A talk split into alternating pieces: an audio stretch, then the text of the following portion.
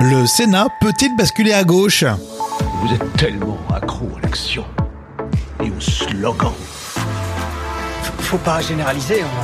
c'est pas forcément si moche. Soit on se prête au jeu, soit on prend la porte. Rémi Bertolon. Bonjour Fin septembre, le Sénat sera renouvelé de moitié. Mais quels sont les enjeux?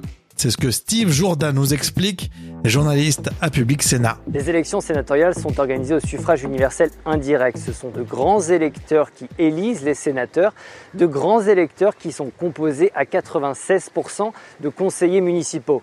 Donc du coup, pour connaître la prochaine tendance du Sénat, faut regarder du côté des mairies. Pas besoin d'être grand devin donc pour anticiper quels seront les rapports de force au Sénat après le mois de septembre. Alors soyons concrets pour voir si le Sénat va basculer. On commence par la droite.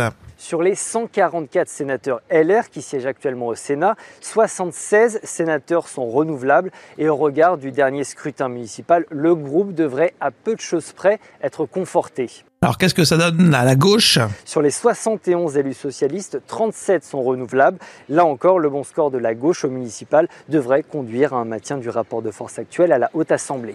Alors il y a quelques sénateurs de la République en marche.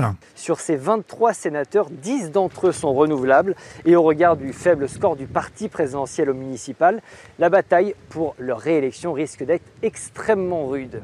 Alors maintenant, on arrive au dénouement de la question. Est-ce que le Sénat peut virer à gauche? Le Sénat devrait donc bien rester à droite après le mois de septembre.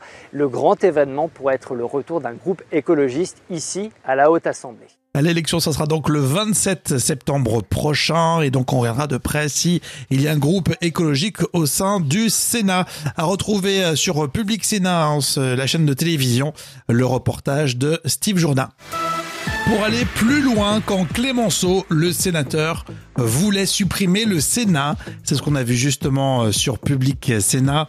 C'est vrai que les rapports entre euh, Georges Clémenceau et le Sénat étaient très complexes. D'abord hostile au système institutionnel. Euh, Clémenceau a peu à peu apprivoisé et s'est retrouvé sénateur finalement du Var pendant 18 ans. Un reportage à retrouver donc sur publicsénat.fr. On vous souhaite une belle journée. N'oubliez pas, au lever du soleil sur vos assistants vocaux.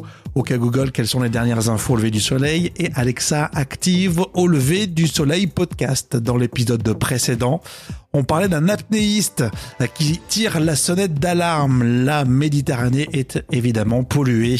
Écoutez, c'est très intéressant. Belle journée